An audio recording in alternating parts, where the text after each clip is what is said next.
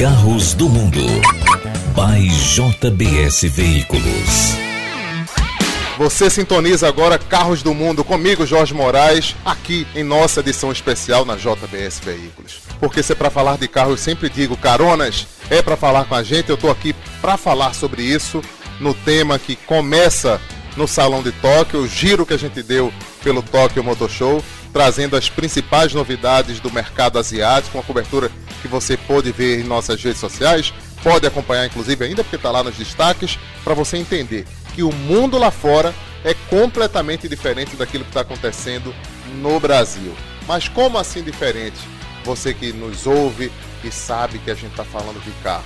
É o seguinte, o mercado japonês ele tem uma essência muito própria em relação aos produtos.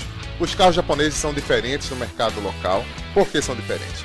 O japonês pensa de uma outra maneira para a família. Até um dia desse você tem os carros compactos, aqueles ultra compactos também chamados de kei car, são os carros que pagam menos impostos, dois lugares apenas, e são esportivos também porque entregam esportividade, motor com menos de um litro de cilindrada, e é ali que você pode enxergar a eficiência energética desse automóvel, de um Japão que investe nos carros híbridos e menos elétricos, apesar de o Japão, através da Nissan, ter o Leaf como elétrico mais vendido do mundo, mas a importância que dá o mercado japonês ao carro híbrido é grande em relação a tudo aquilo que defende principalmente a líder de mercado nesse segmento, que é a Toyota. A Toyota, que é patrocinadora oficial das Olimpíadas, dos Jogos Olímpicos e dos Paralímpicos também de Tóquio, vai lançar algo novo que a gente já mostrou por aí, você já pode acompanhar no Instagram, lá no arroba Moraes, e aqui a gente trata desse assunto. Imagine um carro que de forma autônoma vai conversar com você. Você, pelo comando de voz, de repente vai pegar uma carona nesse automóvel chamado LQ da Toyota e esse carro vai parar onde você pedir para que ele pare, sem motorista, sem qualquer relação de convivência com o homem. Através do comando de voz, você vai lá, vai dizer dentro do carro: Eu quero parar na próxima parada, na esquina tal. E ele vai parar e vai te obedecer. Se na esquina tal tiver uma pessoa ou alguém passando antes, o carro para. Para, sinaliza para o pedestre. Se o pedestre olhar para o carro, imagine que ele consegue piscar o olho ainda. E isso é o LQ. O LQ é um dos carros que você viu em nossa cobertura, esteve estampado sim. E nas redes sociais é o que mais se fala desse carro, que vai ser o carro das Olimpíadas. E é um destaque que a gente trata aqui no Carros do Mundo. No Japão, isso chamou muita atenção, assim como as novidades que prometem outras montadoras, como a própria Nissan, que vai trazer um crossover elétrico. A Lexus que lançou um conceito LF30. Esse é o primeiro carro elétrico crossover da marca japonesa. Ela que começou um trabalho de eletrificação global. O Brasil já atende todas as especificações globais da Lexus, porque aqui só carro híbrido. Até o próximo RX 450 que vai chegar também é híbrido no Brasil. E eles lançaram um conceito para tentar fazer com que esse modelo elétrico comece a dar sinais de vida nos próximos dois anos para a marca japonesa. E outra novidade direto do Japão, que seria novo Honda Fit. Esse vai demorar para o mercado brasileiro ainda, só chega em 2022.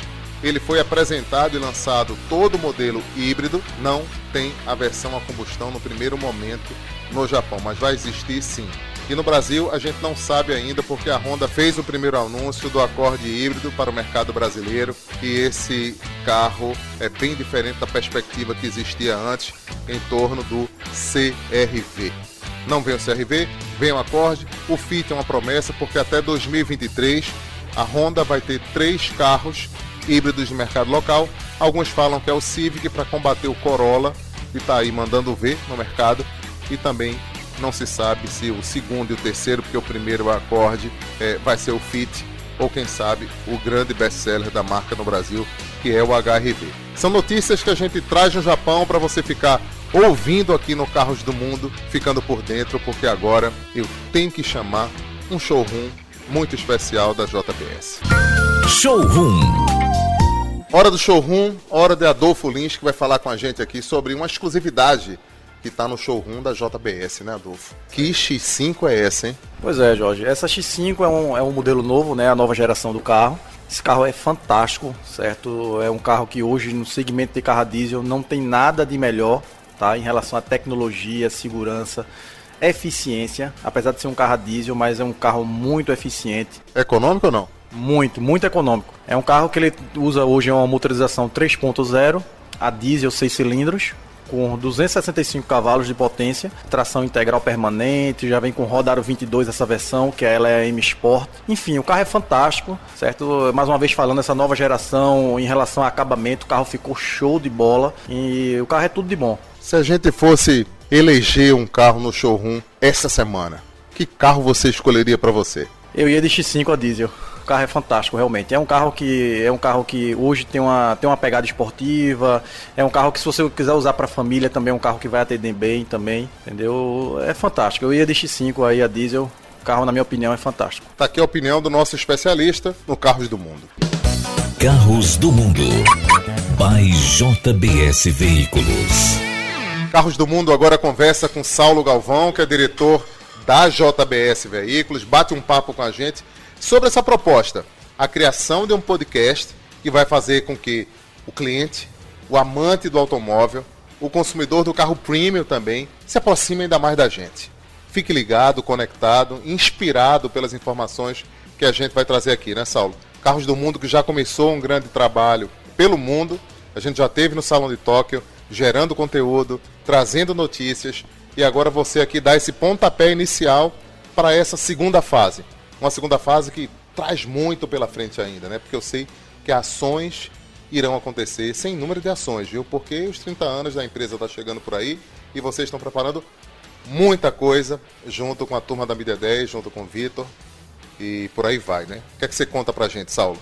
Jorge, é um prazer a gente iniciar mais esse projeto em conjunto, depois de tantos anos de parceria depois de ter a marca JBS associada a Jorge Moraes em tantos canais, a gente agora chega inovando como uma loja que pioneira, além de né? pioneira, além de, de ser de toda a tradição que a JBS tem, ela sempre busca inovar, sempre busca expor a sua marca para os nossos clientes e admiradores de várias formas. E o nosso conteúdo, o conteúdo que a gente procura trazer aqui através do podcast, é um conteúdo bem atualizado e bem variado em tudo que está relacionado ao universo automotivo, tanto do Brasil quanto do mundo, porque aonde nossos admiradores do, do, nosso trabalho, da JBS e de Jorge Moraes estiver, ele vai poder ouvir o que a gente está produzindo aqui semanalmente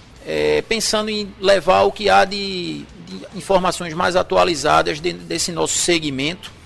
Então, a gente iniciou esse trabalho já com a geração de conteúdo que Jorge fez durante o Salão de Tóquio e até o Salão de São Paulo do ano que vem, de 2020. Terão vários salões aí que serão gerados os conteúdos nas nossas redes sociais e de Jorge Moraes. E a gente pede que todos os admiradores acompanhem, acompanhem esse trabalho que a gente está começando agora. E nesse primeiro dia de podcast é também o dia que a gente está inaugurando mais uma vez a nossa decoração natalina, que já virou um cartão postal aqui de Recife. A nossa loja aqui do Pina, que é sempre muito lembrada e muito admirada pela, pela beleza dela. Agora, a partir de hoje, está ainda mais bonita, toda iluminada já no espírito natalino. A gente ano passado a nossa decoração foi uma referência e esse ano a gente repete e pede que todos que passem por aqui possam admirar um pouco da decoração que a gente fez agora, né? E aproveitar para pedir que acompanhem mesmo todas as ações que a gente vem planejando, que tem muita coisa para acontecer até os 30 anos que a loja vai completar no segundo semestre de 2020 e o Carros do Mundo é a primeira delas que inaugura os 30 anos dessa empresa fundada pelo seu pai, Solon Galvão, e pelo Dona Carmélia também, não posso esquecer dela, viu? Claro, é, o trabalho feito por eles desde o início foi sempre pensando no que a gente já pensa hoje. Só produtos de muita qualidade e muito respeito ao cliente, muita transparência nas negociações. E é tudo que a gente vem mantendo até hoje. Ok. Saulo Galvão com a gente aqui no Carros do Mundo. Carros do Mundo. By JBS Veículos. E o papo de hoje é com o Dr. Tibério Moreno Júnior. A gente está no mês de novembro, doutor Tibério. O mês de novembro simboliza muito para o homem, né? E você, como um dos maiores especialistas do Brasil no tratamento da saúde do homem, eu vou me referir dessa maneira, porque a próstata é um assunto de interesse nacional e você, com muita relevância, trata, opera. É um dos cirurgiões também que aqui em Pernambuco fez a estreia da robótica também nesse segmento. É, eu falo de segmento porque o homem tem que entender que não é somente cuidar da saúde porque vai ao cardiologista, ele tem que ir ao urologista. Ele tem que cuidar de um mal que precisa ser banido e identificado com antecedência. E é isso que tem acontecido, não? Olá, Jorge. Olá, caronas de todo o Brasil e do mundo. Obrigado pelo convite para falar sobre essa doença tão importante que é o câncer de próstata. Nós estamos no mês de novembro, né? E como todos sabem, o mês de novembro é o mês de, da campanha do Novembro Azul. É o mês de conscientização da necessidade do exame rotineiro da próstata. Deixar claro que não precisa fazer o, o, exame em novembro, mas ao longo de todo o ano. Mas todo mês o paciente tem que eleger um mês por ano para fazer seu exame rotineiro da próstata. Dá para antecipar e evitar o mal, que é o tal do câncer do Tibério? Olha, de uma forma geral, o câncer de próstata você não tem como prevê-lo ou então evitar que ele aconteça. A gente tem sim como diagnosticar precocemente. É claro que algumas medidas, como por exemplo, é uma dieta pobre em gordura, a dieta rica em fibras naturais, muito líquido, frutas, verduras, comida saudável de forma geral, diminui a incidência, a chance de a pessoa ter um câncer de próstata, mas não evita. Então, a grande importância do exame rotineiro da próstata é exatamente você diagnosticar precocemente. Isso é feito no consultório, através do toque retal e do exame de sangue chamado PSA. Sem preconceito, é uma coisa que o homem tem que assimilar e tem que fazer de verdade. Sem dúvida. A partir dos 45 anos, para quem tem história familiar de câncer de próstata, ou então a partir dos 50, para quem não tem história de câncer de próstata, o homem tem que ir no consultório urológico para fazer seu exame rotineiro. É um exame simples, é rápido, é, pode ser um pouquinho de leve, desconfortável o toque retal, mas é muito rápido, dura 5 segundos em média. E é um exame que salva vidas. É um exame muito importante porque através dele é que a gente vai conseguir detectar a presença do câncer de próstata no estágio inicial, isso é muito importante falar, e tratar e curar o paciente. A gente está conversando com o Dr. Tibério Moreno Júnior, que é um dos maiores especialistas do Brasil no tratamento da próstata, do câncer de próstata. Doutor Tibério Moreno, em relação a tratamento, o que é que a gente pode falar aqui? Bem, isso é muito importante. O câncer de próstata ele pode ser diagnosticado no estágio inicial ou então no estágio avançado. Então, a grande vantagem do, da, do diagnóstico no estágio inicial é que esse estágio da doença ela é, tem a chance de cura, de ser curado. Já no estágio avançado não tem mais cura, infelizmente. Então, no estágio inicial, o principal tratamento para o câncer de próstata é a cirurgia, que hoje, no mundo inteiro, a melhor forma de tratamento é a cirurgia robótica.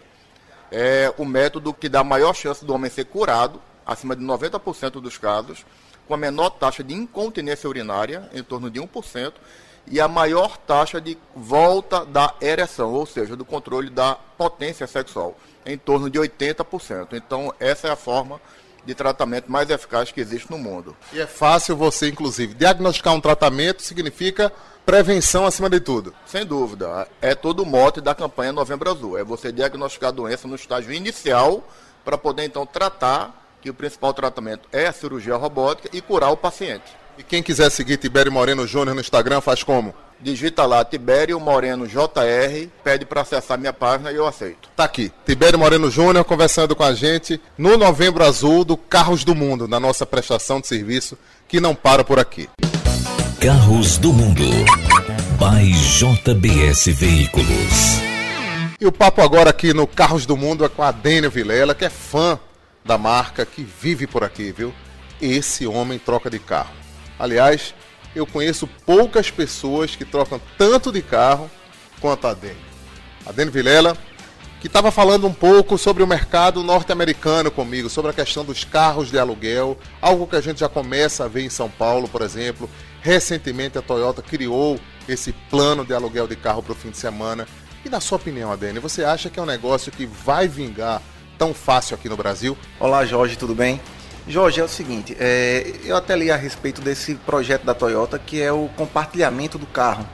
Ela, em conjunto com o startup, criou um aplicativo e aí os consumidores que quiserem fazem um agendamento no, no aplicativo e retiram os carros em concessionárias específicas. Como advogado, eu acredito que esse projeto ele ainda não é efetivamente viável para o consumidor brasileiro. Por quê? Porque nós temos aqui no Brasil dificuldade de estacionamento, é, uma frota ultrapassada, com problemas de, de freios e afins. É, a sinalização de trânsito é péssima.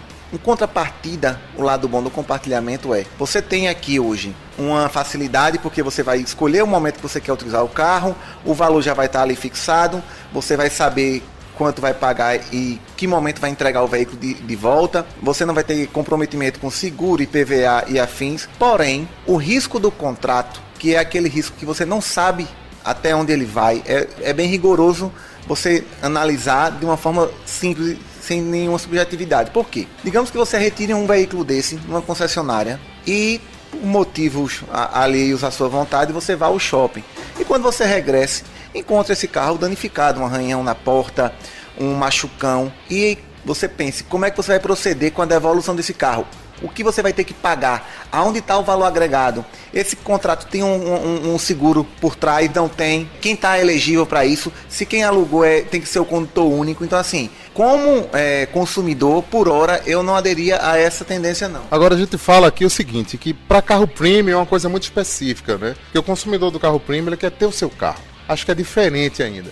Mas ah, para um carro popular, um carro mais em conta, para uma necessidade mais urbana ou de fim de semana, você não acha que isso pode render lá na frente, não? Sem dúvida, Jorge. É um projeto que vem para ficar. A tendência do mundo é essa. Porém, você tem que analisar as coisas de uma forma bem segura. Hoje, você não tem no Brasil os contratos de locadora, você vai na locadora e pega aquele contrato. Se você ler ele, todas as páginas, você devolve o carro sem nem pegar a chave. É bastante prejudicial ao consumidor. Por quê? Porque ali você tem cláusulas que são extremamente prejudiciais. Então, assim, eu acredito que é um projeto para o futuro, é um projeto que não tem retorno, é, é, é, realmente o futuro é o carro compartilhado. É aquele carro onde eu utilizo ele na segunda, você utiliza na terça, outro cidadão utiliza na quarta. E aí esse custo do veículo ele é dirimido e ele é espalhado entre todos os consumidores. O problema é que no Brasil ainda a gente tem aquela impressão de que as montadoras visam o lucro pelo lucro e quando você vai colocar no papel qual seria a vantagem dela ter hoje carros alugados ou compartilhados e não os carros vendidos. E aí eu fico realmente nessa dicotomia, nessa dúvida, sem entender aonde eles querem chegar com isso. Minha escolha. Vamos escolher um carro no showroom aqui pra gente ou não? Vamos, né? Na minha opinião, hoje o melhor carro do showroom aqui é a X5. M que tem aqui. O carro é fantástico. É isso, a X5 e com ela a gente encerra o Carros do Mundo. Semana que vem a gente volta. Eu espero que você siga a gente em nossas redes sociais, acompanhe porque vai lá, JBS Veículos e também acompanhe o Jorge Moraes porque dá uma canja para mim, né? A gente se vê. Tchau. Carros do Mundo. By JBS Veículos.